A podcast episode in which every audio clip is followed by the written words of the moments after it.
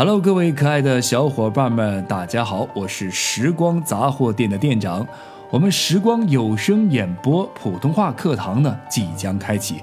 如果大家想要提升自己的语言能力，欢迎大家订阅我、关注我，并且可以后台私信我了解相关情况。我们不见不散。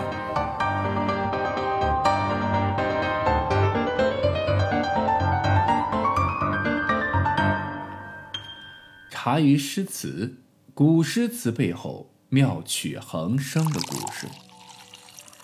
韩愈的进学解在大唐王朝又是引起了一阵轰动。当朝宰相看了以后啊，深受感动，无比啊的同情这个韩愈，认为他的文学底子很不错，而且又有史学方面的才识，于是呢就调韩愈为笔部郎中，使馆修撰，奉命修撰《顺宗实录》。元和九年，公元八百一十四年十月份。韩愈呢，又多了一项工作头衔啊，那就是任考功郎中，也就是考察官员功过是非、撰写档案。这个工作给韩愈带来了很多外快，后面我可以再说啊。同年十二月任知制诰，一个月后呢，元和十年（公元八百一十五年的正月），韩愈是正式晋升为中书舍人，此后呢，就获得了这个飞鱼袋。这个职位让韩愈啊是非常的享受。前面我们说的知制诰啊，是自唐玄宗开始，以翰林学士专掌内治，即由皇帝直接授意下达，如任命这个宰相、号令征伐以及其他重要的诏令，应用白马纸书写的，亦称为白马，或称是内命、内旨。那么这个职位呢，并非一个完全版，因为皇帝大人呢，也会经常委派其他官员去行使知制诰的权利，草拟一般官员的任命和他们的诏制。这个就是外制，因制诏用黄马纸书写，亦称为黄马。但是韩愈现在是中书舍人加知制诰，再加飞鱼袋的赋能，权力可以说是相当的大。不过此时的韩愈啊，不知道是因为懂得了世故圆滑，还是有些飘飘然了，居然做了一件让人错愕的事情，以至于人设翻车，口碑一下暴跌。事情是这样的啊。大家都知道，这个唐朝经济繁荣，文化灿烂，特别是诗词歌赋达到了一个新的高度，涌现出了一大批优秀诗人。唐朝的诗人靠什么赚取稿酬呢？啊，这个据史料记载啊，为他人撰写碑文、墓志铭是很多诗人稿费的主要来源。那么，在这个《容灾续笔》文字润笔的记载当中呢，替人写文章而获得润笔费是始于晋朝。和南朝的刘宋时期盛行于唐朝，但从对待稿酬的态度上可以看出唐朝诗人的人品和操守啊。唐朝的大文豪韩愈啊，常为一些豪门贵族和官宦人家撰写墓志铭而获得可观的一个报酬。当然，碑文中不乏溢美之词。韩愈曾为国舅王用撰写碑文。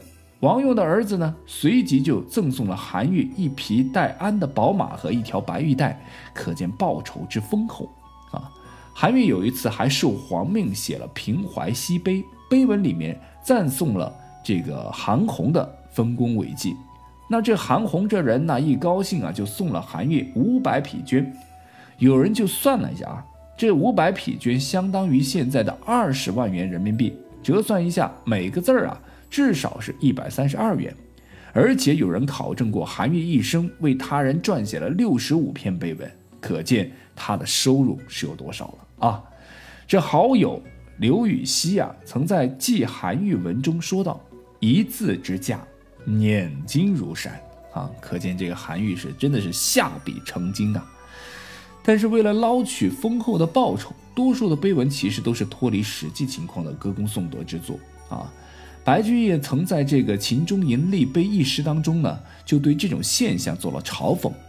石碑上记载的都是啊一些功比姜太公、德如孔仲尼之人，只有这样才有机会流传后世。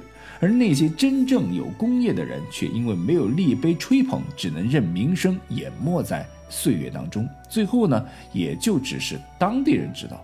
诗圣杜甫呢，也是曾经对这种行为做了一个嘲讽。他写诗说：“干夜走其门，碑板照四翼。风屋珊瑚沟，麒麟织成迹。子溜随见己，一曲无虚岁。”啊。这个还在另外一首诗啊里面也写到，叫“故人南郡去，去所作碑前，本脉文为活，翻令世道悬”啊。这些文章啊，都是为了嘲讽那些为了这个丰厚的报酬而这个夸大其词去写碑文的这些文人们啊。含于其中就是这么一个人啊。所以很多文人呢，在这一方面呢是坚守自己的底线和操守，死倔死倔的啊，不为钱财而出卖灵魂。白居易和元贞是莫逆之交。元贞死后，白居易为他撰写墓志铭。元贞的家人送来价值六七十万元的财宝啊，毕竟元贞很有钱，后期呢还当了大官的啊。但是白居易呢是坚持不收，可袁家人呢非给不可。那白居易推辞不掉，便将这些财物呢就捐给了香山寺，以作修缮寺庙之用。白居易在《修香山寺记》里边说了这件事情。并把功德呢是全部归于元贞，说是元贞呢生前有这个愿望要修缮香山寺。唐穆宗的时候，宰相萧府嫉恶如仇，崇尚简洁，不让名利沾污自己的节操。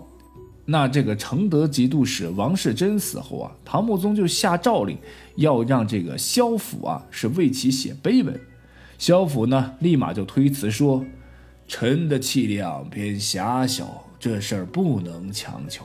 王的儿子王承宗在先朝曾抗拒王命，也没有可圈可点的事迹。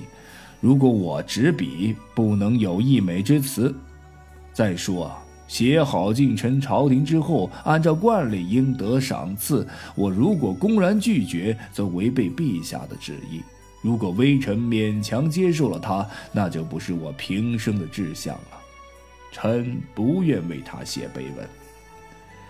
唐穆宗听后呢，非但没有怪罪这个萧府啊，还因其重名节而嘉奖了他。好了，那我们再回到韩愈这边，看看他是怎么翻车的啊？韩愈呢，同期有一个大臣叫裴君，这人呢以财物结交权贵，甘愿任宦官窦文长为干爹。啊，是参与围剿永贞革新的运动的藩镇之一。顺便提一下这个永贞革新啊，这永贞革新的改革因在永贞年间进行啊，所以说叫了这个名字，又称为什么呢？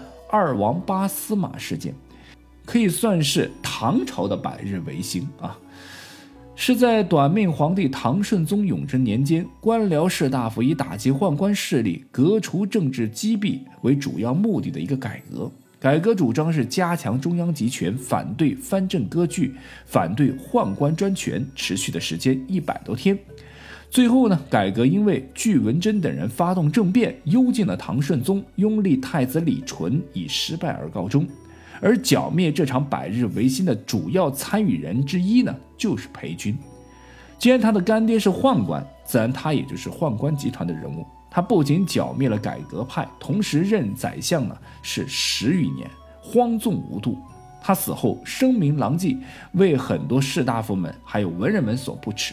这时裴军之子呢，就带了一万匹绢到宰相韦冠之家啊当中呢，是求写这个碑文。韦冠的性格啊是特别的高傲的，不屑一顾的说：“我宁愿饿死，也不愿意做这个恶心事儿。”但我们的大文豪韩愈则不同。有一日啊，这个裴锷，也就是这个裴军的儿子，回家看望父亲，韩愈还主动专门做了一篇序文为其前行。文中直接称呼为裴军的字。要知道古时候互相间称呼字的话，那表示关系非常密切。为此，韩愈是遭到了朝中群臣的攻击和耻笑。甚至还有很多韩愈的朋友啊，讥讽这个韩愈是“此榆木中人得耳，不若与刘君为寿”，什么意思呢？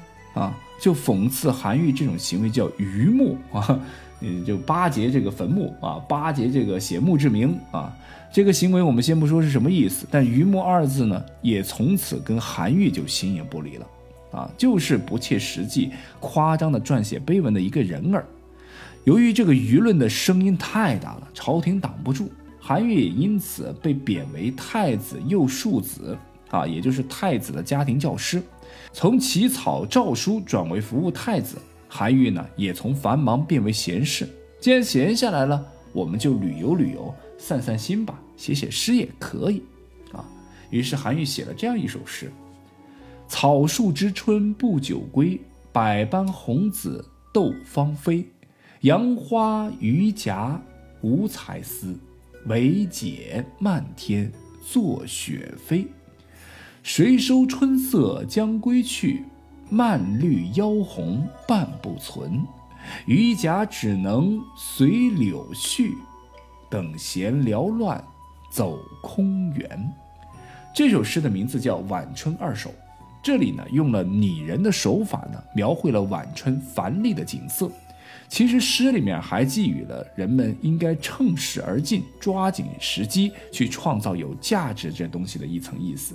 但这里值得一提的是，榆荚杨花虽缺乏草木的才思，但不因此长拙啊，但却并不因此藏拙，而为晚春增添意境。虽然不美，但尽了努力，这种精神也是值得赞扬的。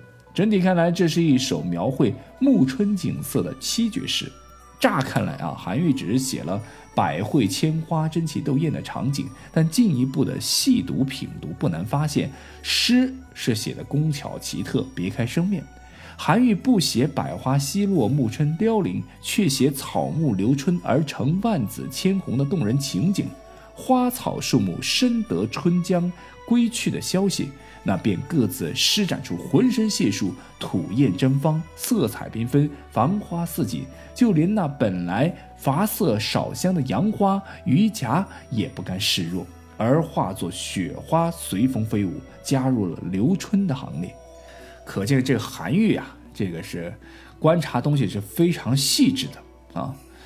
发前人未得之秘，反一般世人晚春迟暮之感，目花草灿烂之情状，展晚春满目之风采。寥寥几笔啊，这几个字儿便给人以满眼风光、耳目一新的印象。说这首诗是瓶中翻新、颇富奇趣，还在于诗中拟人化手法的奇妙的运用啊，是把这个人和花融为一体。这草木本属无情物。竟能啊，竟然在这个地方是能知能解还能斗，而且呢还有才思高下有物之分，想象之奇实为诗中罕见。到了最后两句啊，尤其耐人寻味。读者呢大可以根据自己的生活体验进行毫无羁绊的大胆想象，使人思之无穷，味之不尽啊！再细加揣摩，此事融景与理是鱼与庐。可以透过景物描写领悟出人生的哲理。不过诗句里面啊，这个“无才思”三个字儿啊，颇为怪异啊。这个“无才思”是杨花榆荚无才思这个地方，也是引起了后人诸多的猜测。或劝人啊，这个是勤学，不要像杨花那样是白首无成；或隐喻人之无才，做不出好文章；亦或是有讽喻。或言赞赏杨花虽无芳华，却有情趣和勇气。如果说此诗真有寓意，就应当是其中所含的一种生活哲理。从韩愈生平为人来看，他既是唐宋八大家之首的宗师，又是立交元和亲熟诗风、奇险诗派的开山人物，颇具胆力。他能欣赏杨花榆荚的勇气，此处呢，或并非存心托讽，而是。观杨花飞舞而忽有所感触，随即一点幽默的情趣，换句话说，有点黑色幽默的感觉。但此时的妙处也在这个地方，大家就见仁见智了啊！不同的人生阅历和心绪，在领略这首晚春的时候，都会有不同的感受。